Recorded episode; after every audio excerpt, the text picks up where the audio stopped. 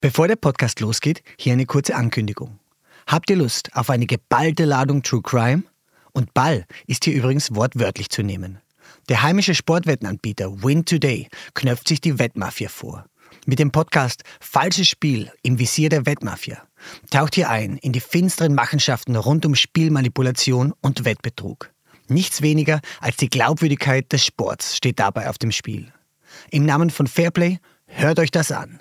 Auf Spotify und überall sonst, wo es Podcasts gibt. Und jetzt viel Vergnügen mit mein erstes Mal. Willkommen bei Mein erstes Mal, einem Podcast von The Red Bulletin, dem Magazin Abseits des Alltäglichen. In unserem Podcast sprechen Persönlichkeiten über ihre Anfänge, über erste Versuche und kleine Siege auf dem Weg zum großen Erfolg. Sie verraten, wie du deine eigenen Talente entdeckst und dich motivierst, neue Abenteuer zu wagen. Heute zu Gast bei mein erstes Mal die Pokerspielerin Jessica Teusel im Interview mit Jeanne Brach. Das Tolle am Poker ist halt, dass man das Startgeld bezahlen kann und jeder dann gleich ist. Ob du jetzt eine Hausfrau aus Amerika bist, ein Lehrer aus Österreich bist, ähm, eine Hobbyspielerin, ein erfahrener Spieler, was auch immer, es haben alle die gleiche Chance. Das ist Jessica Teusel. Die 33-jährige Wiener Neustädterin ist die beste Pokerspielerin der Welt. Das hat sie im Sommer 2022 in Las Vegas bewiesen, denn dort holte Jessica sich den Weltmeisterinnentitel bei der Ladies Championship der World Series of Poker und nahm das begehrte goldene Bracelet, die wichtigste Auszeichnung der Pokerwelt, mit nach Hause. Ein bisschen Glück gehörte da natürlich dazu, aber nicht nur das. Pokern hat mit Geduld und Mathematik zu tun, sagt Jessica, und auch mit einer Fähigkeit, die sie schon als Kind fasziniert hat, nämlich mit Schauspielen. Im Gespräch hat sie mir vom heimlichen Pokern um Mitternacht und von der ersten Europameisterschaft im strömenden Regen erzählt. Und sie hat mir verraten, warum es ihr manchmal zugute kommt, dass sie als Frau im Spiel unterschätzt wird. Jessica, willkommen beim Mein erstes Mal Podcast. Hallo, freut mich sehr. Danke für die Einladung. Fangen wir gleich an mit dem Pokertisch. Wann warst du das erste Mal an einem Pokertisch?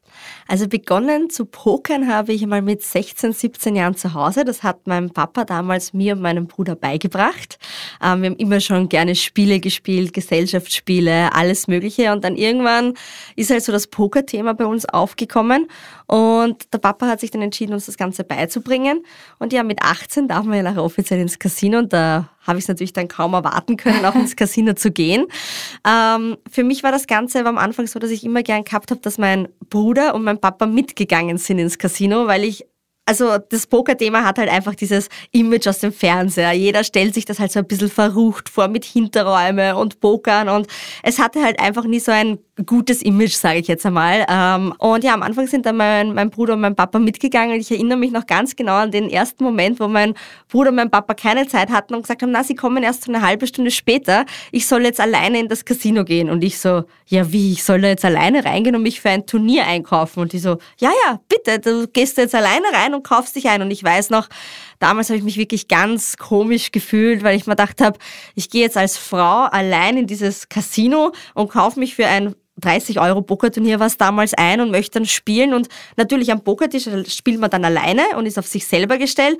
Aber ich habe mir das halt schwer vorstellen können, dass man da jetzt alleine reingeht. Und ich weiß noch, dass das für mich wirklich komisch war, weil man halt einfach sich eben dieses Bild vom Fernseher hat mit komische Leute und verruchte Zimmer und natürlich danach habe ich es lustig gefunden, dass ich jemals so gedacht habe, weil das Fernsehen halt da trotzdem ein bisschen das Ganze beeinflusst, aber ja, so, so hat das Ganze begonnen bei mir. Und dann irgendwann war es natürlich kein Problem mehr, dass ich da alleine hingegangen bin und mich einkauft habe. Da war es dann schon eher Standard, ah, ich bin schon da und ja. Und wie war dann dieses erste Mal alleine im Casino spielen? Also ich habe ja online gestartet damals, ähm, immer so mit der Geisterstunde. Das war so ein Turnier, was quasi immer Mitternacht stattgefunden hat auf Winterday um 10 Euro. Ja, da habe ich immer begonnen, das waren wirklich meine Anfänge. Das war immer so heimlich quasi, weil um 0 Uhr hat man spielen können. Und das hat dann immer so circa eine Stunde gedauert. Und das hat natürlich meine Mama und so nicht mitbekommen, weil da war ich dann schon 18. Ja. Und das war halt so kurz vor der Matura, aber ich wollte halt das so ein bisschen austesten und ausprobieren. Und ich habe gewusst, so Mitternacht stört mich in meinem Zimmer keiner mehr. Und ja, das erste Mal live spielen war dann schon ein sehr sehr eigenartiges Gefühl, sage ich jetzt mal, weil einfach auch als Frau in einer sehr männerdominierenden Szene ist es natürlich jetzt nicht so leicht, sage ich jetzt einmal, weil du gehst da rein als blonde junge Frau und denkst, da, da komme ich jetzt und du triffst natürlich beim Poker auf sehr viele verschiedene Charaktere. Das ist jetzt wie andere Leute halt golfen oder reiten oder was auch immer als Hobby haben.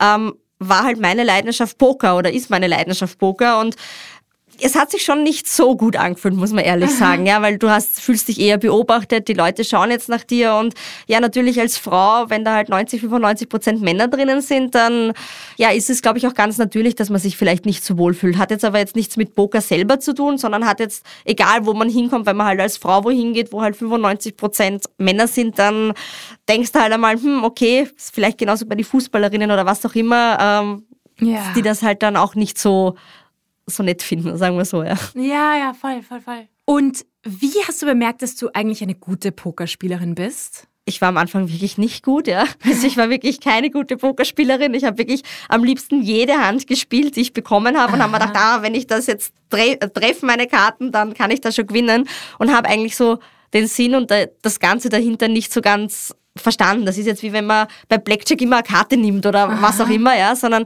oder bei Fußball einfach immer nur rennt oder so, ja. Also um das irgendwie zu vergleichen. Aha. Und da habe ich mal so gedacht, okay, eigentlich wäre es vielleicht cool, wenn man sich ein bisschen mehr in das Thema reinfuchst. Und dann hat das Ganze irgendwie begonnen, dass ich mich da mehr vertieft habe und dann ist meine Beziehung in die Brüche gegangen und dann hatte ich natürlich auch mehr Zeit, Aha. weil mein Partner damals hat das halt nicht so gern gesehen. Also der war nie begeistert, wenn ich jetzt Pokern gegangen bin, weil er halt auch immer gesagt hat, na, und das sind Männer und der war halt sehr eifersüchtig. Mhm. Und ja, und dann irgendwie ist das aber auseinandergegangen und dann habe ich die Zeit eben genutzt, ähm, auch während dem Studium und während ich schon meine eigene Werbeagentur hatte, dass ich halt gesagt habe, okay, passt, aber auf Poker, da konzentriere ich mich jetzt auch und schaue, was es quasi wird, ja. Aha.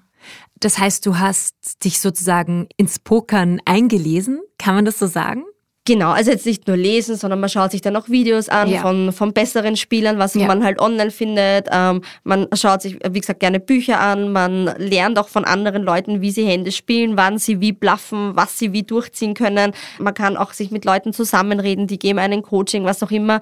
Und Natürlich, du kannst diese Glücksvariable im Poker niemals abschalten. Also diese, das geht halt einfach nicht. Ja? Also den Faktor Glück, den gibt's halt im Poker. Deshalb wird niemals ja. der weltbeste Spieler sein Haus jetzt setzen gegen irgendeinen Anfänger, weil man einfach weiß, es kann auch der Anfänger gewinnen, weil einfach dieses Kartenglück das ist halt vorhanden beim Poker. Und wenn jetzt beide die beste Starthand haben, zum Beispiel Asse gegen Asse, das ist ja das beste Blatt im Poker, und jetzt kommen aber quasi vier gleiche Karten von derselben Farbe, nenne ich es jetzt einmal, also vier Karos, und du hast jetzt das Karo Ass, dann verliere ich halt alles, obwohl wir die gleiche Hand hatten. Yeah. Und das ist die beste Hand im Poker, wo du wirklich alles setzt damit, ja.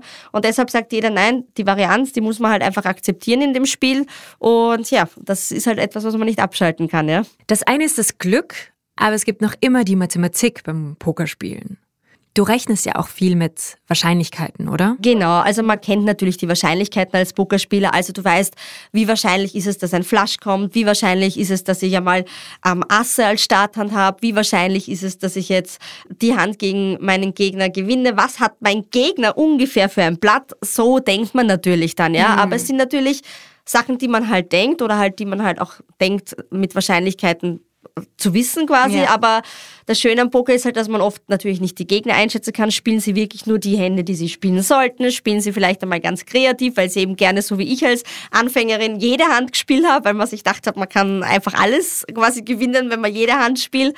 Und ja, natürlich gehört das genauso dazu, ja. Also das darf man natürlich jetzt nicht unterschätzen, dass man natürlich schon die Wertigkeiten der Karte, die Wahrscheinlichkeiten und so kennen sollte. Aber ganz wichtig ist eben auch, dass man, dass einem einfach bewusst ist, ohne Glück kannst du kein Turnier gewinnen. Ja, das geht halt einfach im Poker nicht, ja. Dann reden wir doch über das Glück, das du in deiner Pokerkarriere schon hattest. Erzähl uns doch mal von deinem ersten großen Erfolg. Also mein erster großer Erfolg, da erinnere ich mich noch ganz genau dran, das war 2017 in Felden bei der Poker-Europameisterschaft. Und das war eigentlich wirklich eine, eine lustige Geschichte, weil mein Papa hat uns die Tage davor eingeladen nach Felden, meinen Bruder und mich, dass wir halt einmal bei der Europameisterschaft mitspielen können. Das waren aber ganz normale Turniere im Rahmen der Europameisterschaft. Das war noch nicht die Frauen-Europameisterschaft, die stattgefunden sind. Und ich weiß noch genau, wir sind dann am, Donner am Sonntag heimgefahren. Ich glaube, es war von Donnerstag bis Sonntag. Und ich sage dann so zu meinem Papa, hm, aber am Montag ist die Frauen-Europameisterschaft. Und wir waren aber mit einem Auto unten. Und wir sind dann wirklich zurück nach Neustadt gefahren. Und ich weiß noch ganz genau, dass ich gesagt habe zu meinem Papa, na, ich fahre vielleicht dann morgen wieder runter. Das war am Montag, ja, und habe gesagt, nein, ich fahre morgen vielleicht runter, weil da ist die Frauen-Europameisterschaft und irgendwie so leicht, äh, vielleicht kriegt man ja einen Europameistertitel, was auch immer, ja, kann sich irgendwie seinen Traum erfüllen, wahr machen, vielleicht das irgendwie verbinden, dann ins Leben integrieren. Und mein Papa so, ja, aber willst du jetzt wirklich nochmal runterfahren? Es schüttet so, es regnet. Und ich so, na, das ist die erste Frauen-Europameisterschaft, die ausgetragen wird. Ich fahre nochmal runter. Ja gut, dann bin ich alleine nach Felden runtergefahren. Ich erinnere mich noch, es hat geschüttet und geregnet in Strömen und ich bin dann halt hingekommen und Felden natürlich wunderschön am Wörthersee, schönen Ausblick, aber halt alles verregnet. Ich bin wascheln lassen ins Casino und ja, natürlich am Anfang hat man es halt nicht so realisiert, aber dann waren halt irgendwann nur mehr so 50, 40, 30 Spielerinnen, 20 und dann ist irgendwann so um drei in der Früh festgestanden, dass ich den Europameistertitel halt quasi geschnappt habe und ja, und dann war es halt für mich einfach ja, in dem Moment unbeschreiblich. Ich habe aber natürlich gehofft, dass ich das vielleicht dann irgendwie mal mit Instagram, Influencer, was auch immer einbinden kann.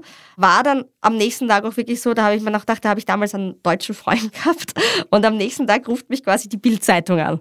Und ich denke mir so, bitte, das ist jetzt mein Freund, der mich da segiert und einfach einen Scherz machen will und ich so gekommen. Er hat Sebastian gesagt, ja, bitte, Sebastian, jetzt komm, ruf mich da nicht an und, und segiere mich. Und die so, nein, nein, wir sind wirklich von der Bildzeitung. Ich so, ja, ja, klar, weil ich mir dachte, warum sollte jetzt die Bildzeitung nach einer Frauen-Europameisterschaft mich anrufen?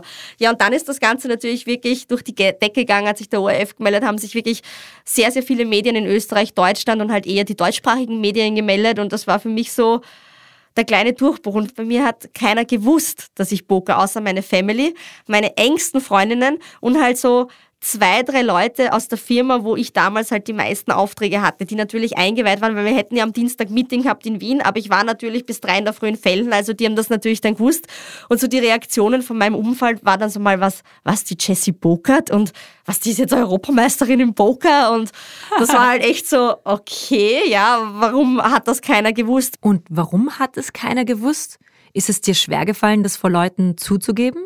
Ich bin immer dazu gestanden, was mein Hobby ist. Ich wollte aber nie diese Diskussionen haben, was, die geht jetzt pokern, warum hat die kein normales Hobby, was auch immer. Und deshalb habe ich das einfach eben aus dem Image, was Pokern aus dem Fernsehen hatte, einfach ein bisschen bedeckter damals gehalten. Und wie ich dann aber Europameisterin geworden bin und es wirklich offiziell war, ja, habe ich natürlich beschlossen, okay, jetzt nehme ich meine Leute, also meine Follower auf Instagram auf die Reise mit, gebe Einblicke in die Pokerwelt, zeige den Leuten, dass es ein ganz normales Hobby, eine Leidenschaft sein kann, dass man vielleicht mehr daraus machen kann, dass man genauso wie jetzt mit anderen Hobbys auch als Anfänger mal eine Chance hat, dass es da trotzdem Turniere für die Leute gibt. Und ja, das war so der Startschuss quasi von mir. Und das hat sich natürlich dann sehr sehr unreal für mich natürlich angefühlt. Und ja, und dann natürlich sind die ersten Kooperationsanfragen kommen, auch in Sachen Moderation bei Poker und bei Poker-Events und halt dann auch als Spielerin. Und das war dann schon so ein Moment, wo ich mir gedacht habe, okay, cool, Gott sei Dank bin ich damals hingefahren, weil es war zwar so ein bisschen in meinem Kopf, dass das vielleicht passieren könnte, aber natürlich rechnen tut man damit nie, ja, weil man träumt halt, klar, ja. ähm, wie jeder seine Träume hat, ja, aber es war halt auch ein Traum von mir und der ist ja jetzt mittlerweile gut in Erfüllung gegangen, sage ich jetzt einmal, ja. Und was wolltest du eigentlich als Kind werden? Ich habe zu meiner Mama immer gesagt, ich würde gern Schauspielerin oder Moderatorin oder Aha. Model oder irgendwie sowas werden. Und meine Mama immer so, ja, ja, okay, was? Dann wollte ich irgendwann in den Bereich Wirtschaft irgendwie mehr eintauchen mit so Events und so, was ich ja auch mache mit meiner Werbeagentur nebenbei. Aber ich sage jetzt einmal so mein mein Hauptwunsch, glaube ich, war schon Schauspielerin und Moderatorin. Ja? Also es war immer so ein bisschen der Wunsch, weil ich ja gern auch rede, ja, dass ich da irgendwas mache. Ja. Also, da bist du schon sehr nah dran eigentlich. Ja, das Leben schreibt die Geschichten dann oft anders, als man denkt. Ja, aber so, also ich habe dann auch einmal eben auf dem Poker-Event moderiert. Das war halt so auch das erste Mal, dass ich das gemacht habe. Und da habe ich dann aber gemerkt, okay, wenn ich bei Poker bin, dann wäre es mir lieber, ich sitze selber am Tisch und nicht ich moderiere dann quasi, was die anderen Leute tun. Und das zu verbinden ist dann auch recht stressig, weil dann musst du moderieren, dann werden die Videos geschnitten, dann redest du im Hintergrund die Stimme und eigentlich denkst du, du, boah, die spielen jetzt aber ein cooles Turnier, wo du gerne mitspielen würdest.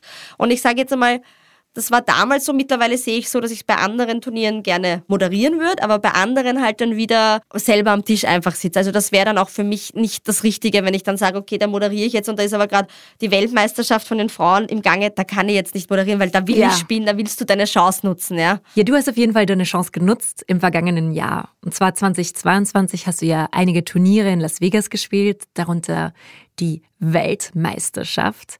Wie war es das erste Mal in Las Vegas zu spielen? ich habe mich wirklich gefreut wie ein kleines Kind auf das erste Mal in Vegas. Und es war ja so, durch Corona hat das sehr lange warten müssen. Also ich wollte schon vor fünf, sechs Jahren, wie ich 2017 das gewonnen habe, habe dann aber aus privaten Gründen nicht können, weil ich zuerst zweimal operiert worden bin, genau die Jahre davor. Und dann habe ich halt nicht dürfen und dann war Corona. Und dann habe ich mir halt so gedacht, na okay, jetzt, ich werde wahrscheinlich nie nach Vegas kommen, gefühlt. Und dann wir waren da recht spät dann dran, also da war die Einreise ist dann recht spät geöffnet worden für Amerika. Und das war dann im Jahr davor quasi. Und dann haben mein Freund und ich beschlossen, na wir wir fliegen jetzt dieses Mal nicht, weil da hätten sie dann für die Europäer, weil es war ja bis 8. November oder so verboten, dass du in Amerika einreist und sie hätten es dann am 8. November geöffnet und wir haben dann gesagt, na, das geht sich nicht aus und dann haben wir Jetlag und spielen das erste Mal mm. quasi, ich hätte auch nur mit die große, die gemischte Weltmeisterschaft spielen können und dann haben wir gesagt, na, so soll mein erster Eindruck in Vegas nicht sein, wir fliegen erst ein halbes Jahr später und dann sind wir eben ein halbes Jahr später geflogen und wir haben wirklich auch ich glaube, ich habe meinen Flug zwei oder dreimal den Hinflug verschoben, immer auf ein paar Tage später, weil ich bin ja mit meinem Freund hingeflogen. Und dann haben wir gesagt, na, aber wir haben eben Lust, dass wir heuer wirklich sehr lange in Vegas äh, bleiben und halt auch drei, vier, fünf Wochen. Und ich habe gesagt, ja, voll cool, für mich passt das natürlich und ähm, bin aufgeregt und da finden ja mehrere Events statt, aber halt zwei, drei richtige Weltmeistertitel im, im, Rahmen dessen und das andere sind sogenannte Weltmeisterauszeichnungen. Ja, und dann hat aber mein Freund da auch gleich einmal am Anfang ein Turnier gewonnen und das war halt dann schon so, wow, okay, unbeschreiblich. Jetzt klingt gleich einmal mein Freund sowas, wo andere jahrelang drauf warten.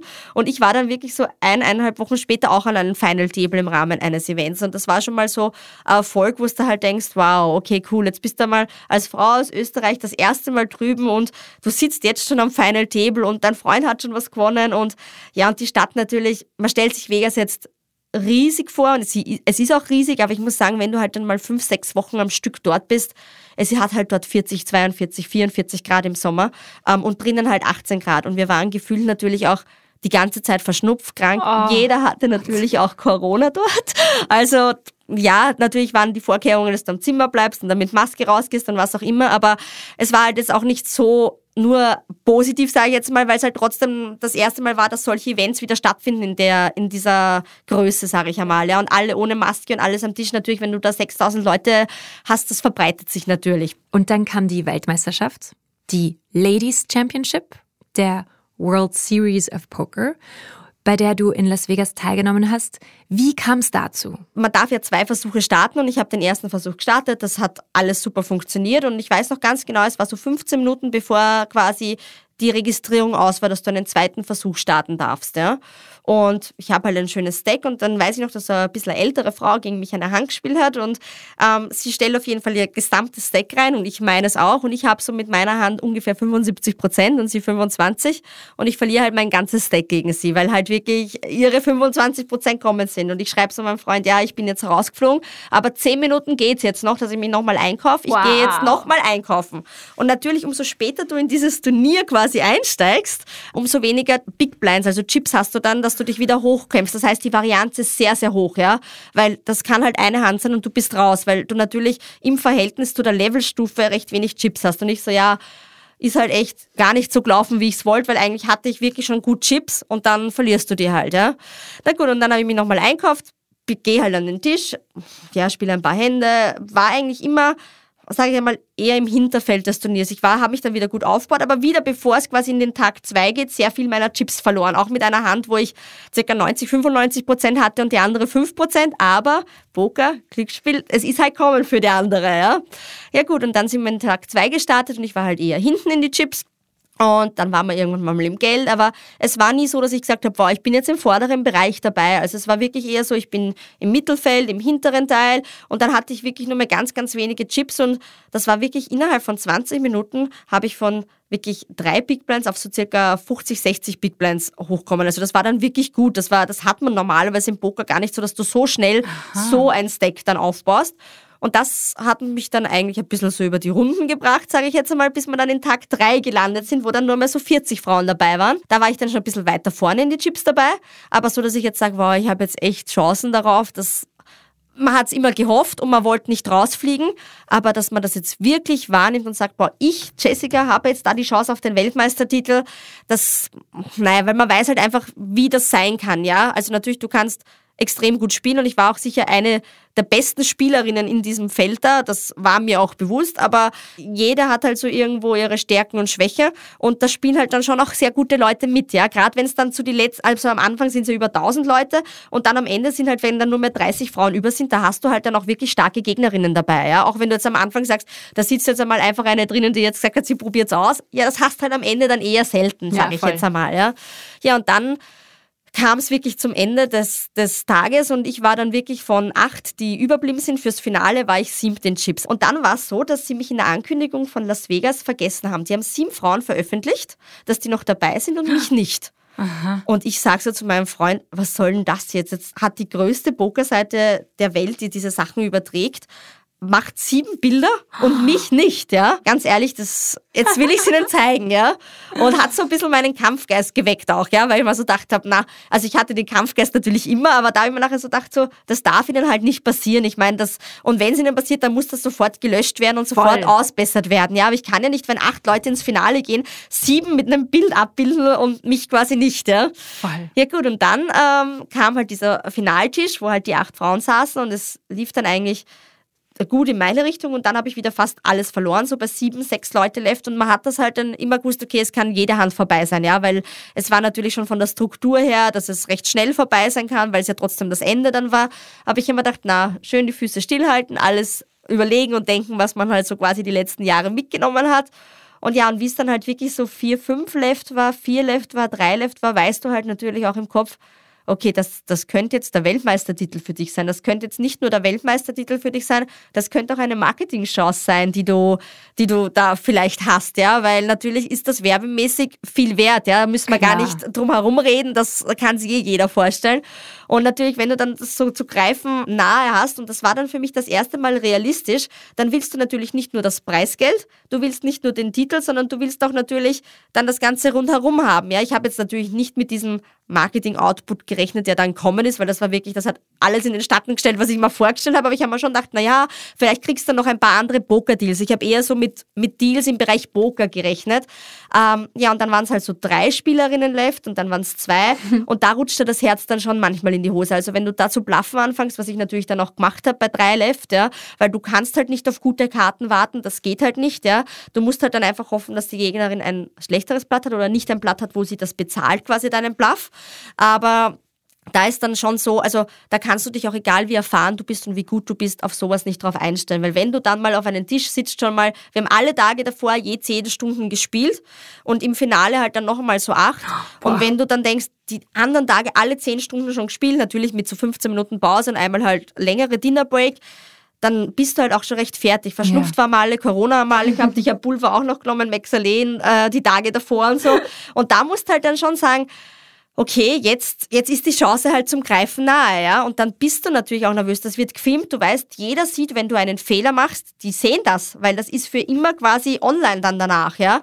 Und natürlich bin auch ich kein Roboter oder so. Ich habe natürlich auch Fehler gemacht auf diesem Final Table. Ja? Also das gehört aber auch dazu. Wir sind Menschen und wir können Hände nicht immer perfekt spielen oder sie so spielen, wie sie vielleicht gehören, weil du halt trotzdem oft auch Sachen quasi in die Entscheidungen mit einfließen lässt, die vielleicht andere Leute dann nicht verstehen. Gerade gegen Frauen spiele ich auch ganz anders als gegen Männer. Ja?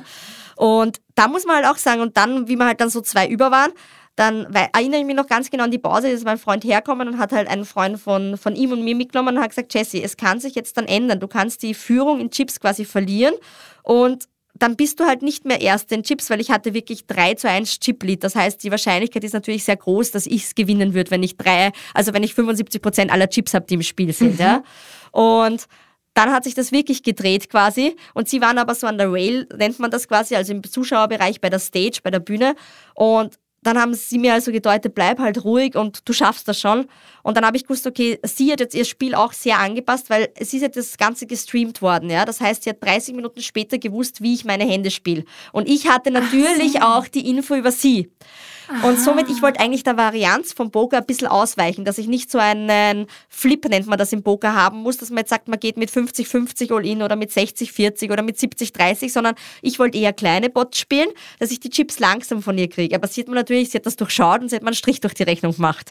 Und dann war natürlich auch das Momentum ein bisschen auf ihrer Seite, dass sie die besseren Karten gekriegt hat und so. Und dann habe ich es irgendwann natürlich gewusst, okay, jetzt muss ich es umdrehen, weil sonst habe ich keine Chance mehr. Ja, ja und dann hat das Ganze sich zu meinem Guten gewendet. Sie war dann in Führung, ich habe dann aber ihr die Chips wieder abnehmen können, dann hat sie nur mehr ganz wenig Chips gehabt und ich weiß auch genau, wie ich da gestanden bin bei der einen Hand, mir ist das Herz gefühlt in die Hose gerutscht, ja, du, du denkst da einfach nur mehr, bitte lass jetzt einmal halte und bitte lass jetzt das Kartenglück in dem Fall auf meiner äh, Seite sein, weil es kommen ja noch zwei Karten. Und ja, und ich weiß genau, ich bin dann so gesessen, wie die letzte Hand war und haben mir nur gedacht, lass es bitte jetzt aus sein. Ich, ich kann schon über viermal zehn Stunden, dann acht Stunden, dann noch verkühlt, verschnupft, alle schauen dazu und es war eher ein bisschen auch ein falscher Gedanke von mir, weil lass es jetzt aus sein, ist vielleicht der falsche Ansatz, weil du sollst dir ja die Zeit nehmen, dieses Turnier dann zu spielen, aber du warst halt auch schon erledigt, logischerweise. Ja, der, der Druck war da, die Kameras waren da. Dann habe ich mir gedacht, na bitte jetzt, komm, jetzt bitte sei einfach jetzt aus in dem Fall, ja, und lass mich gewinnen. Ja, und so war es ja dann auch. Du hast dieses Turnier gewonnen. Du hast bei der Ladies Championship in Las Vegas deinen ersten Weltmeistertitel geholt. Erzähl uns von diesem ersten Mal. Das war natürlich ein unbeschreiblicher Moment für mich. Ich bin dann auf meinem Freund zugestürmt und habe natürlich geküsst und war natürlich den Tränen auch nahe und habe natürlich als erstes meinen Papa und meine Mama angerufen. Und ja, es war halt für mich einfach ein, ein unbeschreibliches Gefühl. Ja, das war halt so, okay, ist das jetzt wirklich passiert? Und man realisiert das auch gleich. Und alle wollten dann irgendwie feiern gehen. Ich habe aber einfach nur Hunger gehabt, weil ich nichts gegessen habe. Und habe gesagt, ja, wir gehen dann vielleicht mit auf ein Getränk. Aber ich habe dann auch danach nichts getrunken, weil ich einfach noch Kopfweh hatte. Und es war natürlich schon viel Anstrengung. Es fällt so ein Riesenstein von dir ja, jetzt runter. Klar. Du hast das geschafft. Das war so dein Lebenstraum eigentlich oder dein Lebensziel. Ich sage jetzt, darüber gibt es halt nur mehr die gemischte Weltmeisterschaft, die nie eine Frau bis jetzt noch gewonnen hat. Ja. Und dann habe ich halt auch so gesagt, na, das ist halt einfach ein unbeschreibliches Gefühl. Und ja, und dann am nächsten Tag, wie dann Medienanfragen aus aller Welt reinkommen sind, da bin ich dann mal übergangen und dann habe ich gesagt, ich brauche jetzt Pokerpause, dass ich das alles beantworten kann, weil Klar. das war halt echt, ja, also mit dem habe ich nicht gerechnet. Ich habe mir halt eher so gedacht, ja, du kriegst dann ein paar Pokerdeals und so, aber das ist dann so so durch die Decke genau geht. ja und das war halt schon enorm natürlich ja. auch dass man halt ernst genommen wird in der Szene als Frau weil das ist halt auch was ich bin halt schon jahrelang so eher von den Männern, ah, ja, ja, die spielt jetzt blonde Haare und hm, will halt auch jetzt pokern, ja. Also mhm. das ist dann schon, man wird dann ernst genommen als Gegnerin, ja. Ja, ja, ja, voll. Und deshalb, ja, wie gesagt, ist es, also es war für mich unbeschreiblich und ich habe es auch gar nicht realisiert wochenlang. Ich glaube auch, dass ich es jetzt noch nicht so, so richtig realisiert habe, aber schon mehr als damals, ja. Ja, du hast es jetzt eh schon angesprochen. Ich meine, jetzt durch diesen Titel wirst du auch viel ernster genommen von Männern. Aber wie, wann hast du vielleicht das erste Mal gesehen, dass du tatsächlich anders behandelt wirst als Frau? Also ich sage jetzt einmal so, ähm, das dauert im Normalfall immer, weil mittlerweile kennen mich ja die Leute, auch in der österreichischen Pokerszene sage ich jetzt einmal, oder sagen wir, der Großteil kennt mich. Wenn ich jetzt an einen Tisch mich hinsetze, dann wissen die, okay, die kann pokern, die hat schon viel gewonnen, die weiß, was sie tut, ähm, die ist jetzt schon lange in der Szene unterwegs, was auch immer. Wenn ich jetzt aber in Amerika sitze, und das war natürlich auch dort der Fall, weil ich habe das bei dem ersten Turnier, wo ich dann am Final Table gelandet bin, das war ja ein gemischtes Turnier mit Männern und Frauen. Und da nutze ich natürlich dann schon die Karte aus, quasi, dass die Männer nicht wissen, mhm. okay, die kann spielen. Sondern dann nutze ich das dann eher aus, dass sie glauben, die blufft nicht, weil Frauen halt eher nicht dazu neigen, so viel zu bluffen. Mhm. Dann nutze ich halt das dann eher aus, dass sie halt glauben, okay, die ist eher schüchtern, die ist halt mit ihrem Freund jetzt mitkommen auf Vegas, die spielt ein paar Turniere und in echt ziehe ich aber Bluffs durch, wo sie sich denken, okay, hat sie die wirklich gemacht oder nicht? Und ja, dann schon auch ein paar Sachen, wo man sagt, okay, hm, ja, das würde man ihr nicht zutrauen. Ja? Also da merkt man dann schon. Aber früher war es natürlich schon so, wie du dich als Frau am Tisch gesetzt hast. Du wirst halt dann vielleicht einmal nach einer Stunde oder zwei Stunden ernst genommen, wenn sie checken, okay, die kann pokern oder die weiß, was sie tut. Aber davor ist es halt oft äh, schwierig, sage ich jetzt einmal, weil sich die Leute einfach nicht kennen, weil sie sich halt oft denken, okay, ähm, ja, Frauen, die spielen eher anders. Aber ich sage mal, ich glaube, da ist auch das Image, was vorauseilt, dass sie nicht wahrgenommen werden, weil mittlerweile ist es schon so, dass Frauen eigentlich, finde ich, schon viel mehr wahrgenommen werden in der Szene, als es früher war, wie ich begonnen habe. Ja, das Bluffen, das hast du gerade schon angesprochen, gehört natürlich zum Pokern dazu. Mit einem guten Bluff kann man ja die GegenspielerInnen dazu bringen, aufzugeben, obwohl man selber gar nicht so gute Karten vielleicht in der Hand hat. Erzähl uns doch mal von deinem ersten Bluff bei einem großen Turnier. Ja, also ich hatte mehrere Bluffs bei einem großen Turnier, sage ich jetzt einmal. Und natürlich sicherlich ähm, die größten jetzt in Las Vegas, weil es da halt einfach um, um Summen geht, die du natürlich in Österreich oder in Europa halt sehr schwer ähm, erreichen kannst, weil du da halt einfach nicht so die Leute hast wie in Amerika. Und da war es halt schon, also ich nehme jetzt den Bluff daher, wo wir da so drei Spielerinnen left waren bei der Weltmeisterschaft und ich mich dann quasi entschieden habe, okay, du musst jetzt einmal eine Hand wieder bluffen, weil ähm, es geht halt sonst nicht, dass du ein Turnier gewinnst. Du kannst dich nicht nur auf Karten verlassen. Ähm, wenn das Glück jetzt mit den Karten gerade nicht auf meiner Seite ist, dann muss ich halt dagegen agieren. Und ich weiß noch, wie ich den durchzogen habe, den Bluff und mir ist auch das Herz, also ich habe mich dann so ein bisschen verdeckt mit meinem Schal, weil das darf man ja, dass man das Gesicht so ein bisschen verdeckt. Und da haben wir nur so gedacht, okay, eigentlich rutscht man das Herz schon jetzt ein bisschen in die Hose. Was mir normalerweise jetzt nicht passiert, sage ich einmal, wenn ich blaff, weil das ist für mich normal, gehört zum Spiel.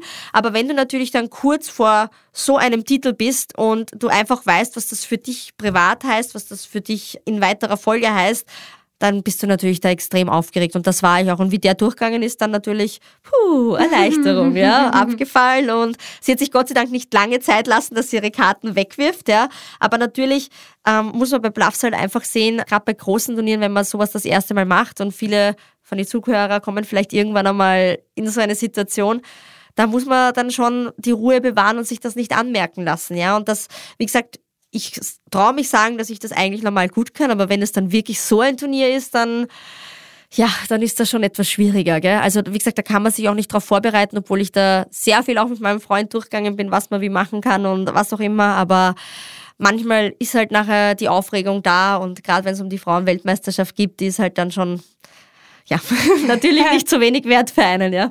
Voll.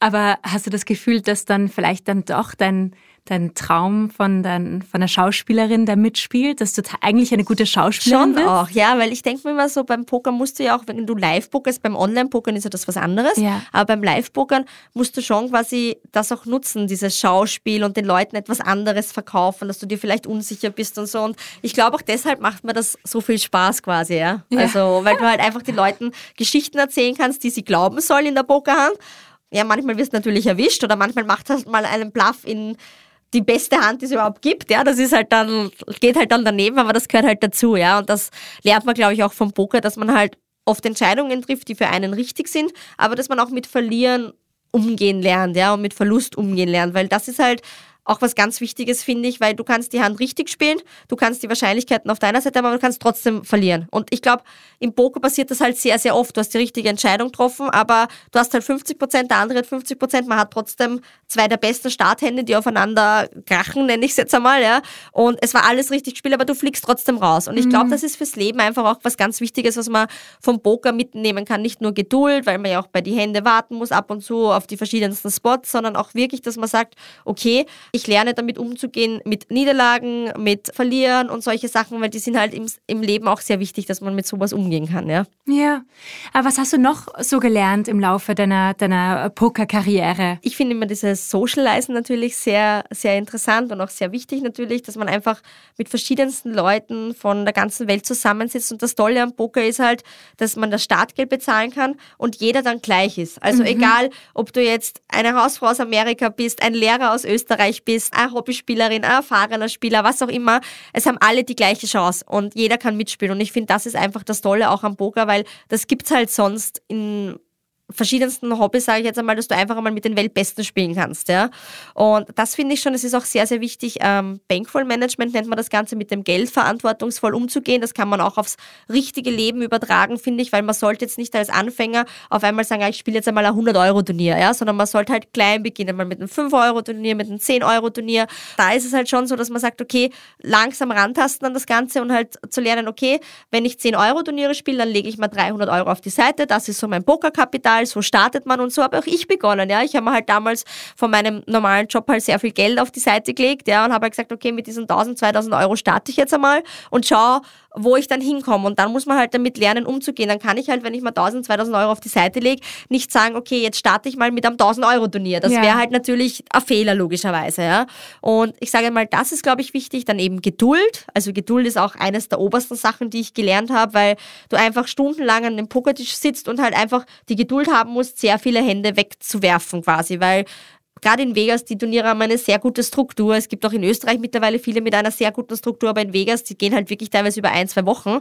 Und da ist halt wirklich Geduld ein ganz, ganz wichtiger Faktor, weil umso länger ein Turnier geht, umso mehr kannst du die Varianz natürlich verringern. Logischerweise kannst du sie nicht ausschalten, sie ist immer da, aber natürlich ist es dann ein bisschen leichter, ihr auszuweichen, gerade am Beginn vom Turnier, sage ich jetzt einmal. Ja? Du hast vorhin auch von Verantwortung geredet. Also du bist ja auch äh, Face, also Testimonial von Win Today mhm und ähm, mit Casinos Austria und so weiter. Wie gehst du damit um, dass Glücksspiel natürlich auch eine ambivalente Sache ist? Also dass da auch oft viel, also es hat auch viel mit Sucht äh, zu tun. Wie, wie gehst du damit um? Das Wichtigste ist immer alles mit Maß und Ziel zu machen und halt wirklich seine eigenen Limits zu kennen. Ja, das ist für mich eigentlich der, der wichtigste Punkt. Und wie ich schon vorher erwähnt habe, man kann, egal ob das jetzt von Kleidung shoppen, von Alkohol trinken, von was auch immer, man kann von allem süchtig werden. Genauso natürlich kann man auch von Glücksspiel süchtig werden. Es ist halt ein bisschen verrufener, sage ich jetzt einmal bei den Leuten, weil es halt das Wort Glücksspiel umfasst. Aber ich glaube, dass da auch sehr viel einfach das Fernsehen vorausgegeben hat, so über das Ganze zu denken.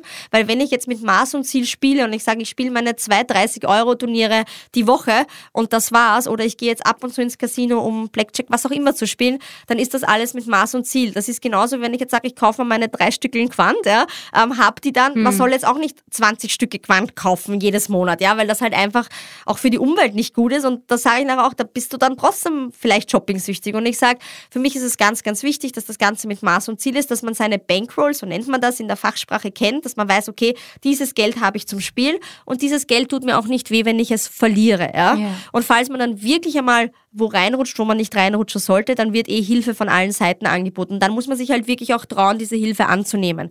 Aber im Normalfall sage ich jetzt mal, wenn man das mit Maß und Ziel macht und das Ganze als Hobby, Leidenschaft, was auch immer sieht, dann gibt es da wenig Gefahr, dass man reinrutscht, ja, weil es halt trotzdem Spaß machen soll und weil man, wie gesagt, in seinem Limit bleibt. Wenn ich jetzt natürlich 2000 Euro im Monat verdiene und ich sage jetzt, jetzt muss ich ein 2000 Euro Turnier spielen, das wäre halt natürlich nicht der richtige Weg. Aber ich sage jetzt einmal, das ist genauso, wenn ich 2000 Euro verdiene und ich gehe mir jetzt einen Mantel um 1700 Euro kaufen, ist das halt auch nicht der richtige Ansatz. Ja?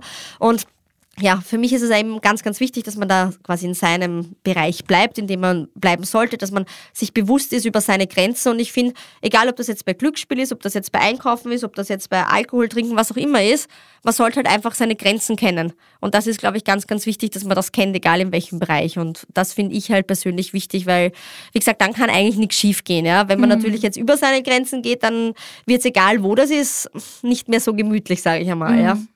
Und wie, wie machst du das? Also du hast ja eh schon gesagt, du kalkulierst ja, wie viel du ausgeben kannst, wie viel du verlieren kannst. Wie machst du das sonst, dass, dass du nicht in so eine Grenzüberschreitung kommst? Ja, also bei Las Vegas zum Beispiel habe ich mir wirklich ganz genau berechnet, was sind meine Startgelder, was habe ich an Ausgaben, also was habe ich maximal an Startgeldern, weil du nimmst ja mehrere Turniere quasi in deinem Plan auf, was du in Vegas spielst, weil du ja nie weißt, wie weit komme ich bei manchen Turnieren.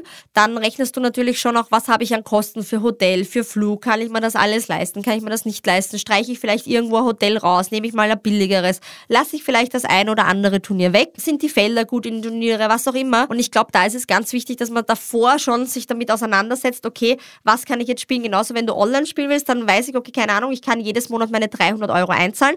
Wenn die weg sind, sind sie weg. Wenn ich jetzt aber aus die 300 Euro 1000 1200 Euro gemacht habe, dann wird das auch ausgezahlt. Und das mache ich zum Beispiel. Wenn ich jetzt gewinne online und ich sage jetzt, okay, ich habe jetzt online liegen Hausnummer 1000 Euro und jetzt habe ich 1900 Euro oder ich habe jetzt 4000 Euro, dann zahle ich das andere aus und sage, okay, und für nächstes Monat habe ich wieder die 1000. Dann habe ich aber trotzdem ein Polster auf der Seite. Und so habe ich das halt eigentlich jahrelang gemacht, sage ich mal, dass man immer sagt, okay, man hat halt seine Startgelder und seine Gewinne, weil auch wenn die Leute jetzt von meinem Gewinn lesen, die wissen aber nicht, dass ich Startgelder im Wert von 40.000 Dollar hatte und halt gewonnen habe, okay, 160.000 und dann wissen sie aber nicht, da war jetzt Hotel, da war noch Flug, da war das. Und die Leute wissen auch nicht, okay, in Monte Carlo hat die Jessie aber auch Startgelder im Wert von 30, 40.000 gehabt, da hat sie nichts gewonnen, ja. Und ich finde, das ist immer sehr, sehr wichtig. Und ich habe auch damals nicht mit diesen Beträgen angefangen zu spielen. Ja, also ich habe auch sehr klein begonnen. Mein erstes Spiel war 50 Cent, 50 Cent. Ja, also ich finde immer, das ist ganz, ganz wichtig, dass man das natürlich weiß, logischerweise, und dass man da halt einfach seine Limits und seine Grenzen kennt. Ja, also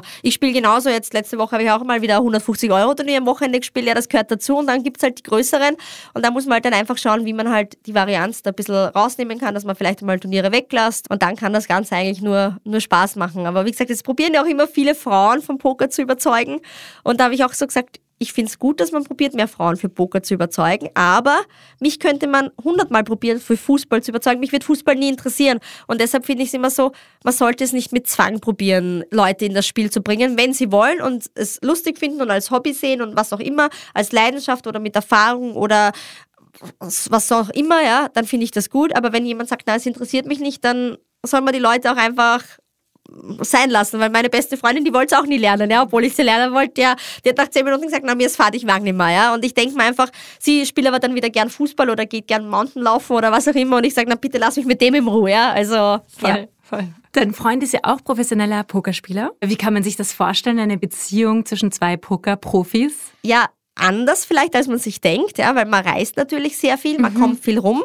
Man stellt sich jetzt aber auch vor, glaube ich, dass wir in Vegas sehr viel Zeit miteinander verbracht haben, diese fünf, sechs Wochen.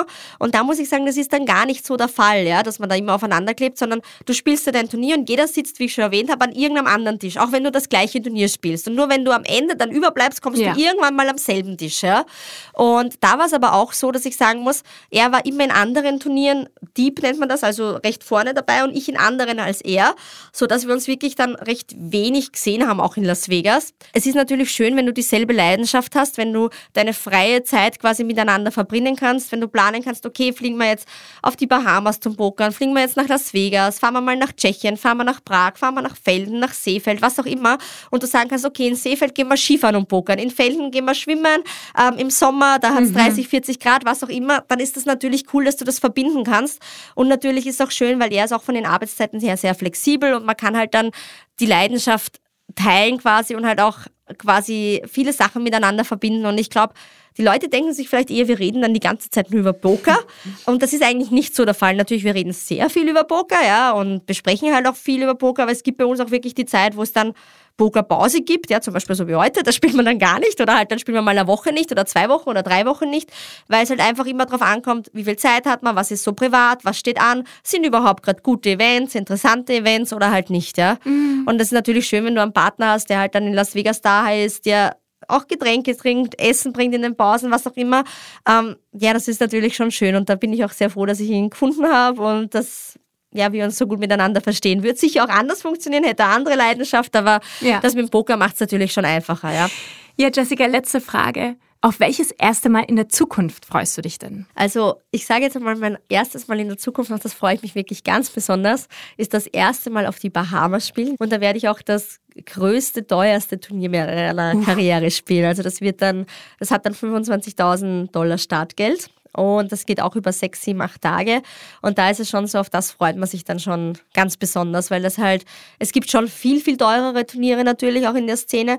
Aber ich sage jetzt mal, da sind die Felder nicht gut und da hast du dann eher reiche Leute drin sitzen und da hast du halt so viele Qualifikanten und so weiter drin sitzen, dass ich jetzt sage, okay, dieses Turnier, das soll schon recht gut werden und da bin ich schon voller Freude jetzt schon, sagen wir so.